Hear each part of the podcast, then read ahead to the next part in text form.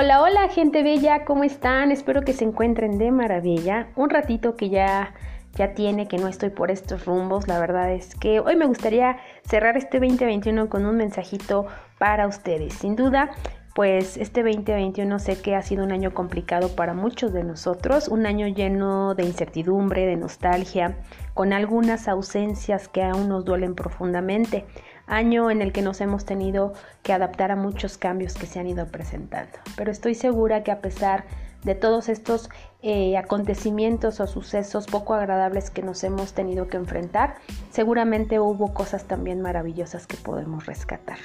Hoy puedo compartir con ustedes que he comprendido que la vida es un conjunto de experiencias, ni buenas ni malas, experiencias que nos permite y que nos debemos eh, permitir apreciar para poder crecer como seres humanos, como personas. Deseo que este 2021 haya estado lleno de aprendizaje para ti y que este 2022 te presente experiencias y situaciones que te hagan em, que te hagan cuestionarte y te hagan tener un gran crecimiento como persona.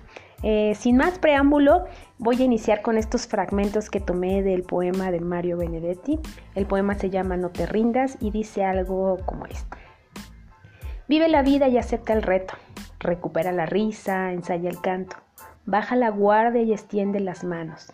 Despliega las alas e intenta de nuevo. Celebra la vida y retoma el cielo. Porque esta es la hora y este es el mejor momento. Y así es, mi querida gente bella. La vida es eso, experiencias. Date la oportunidad.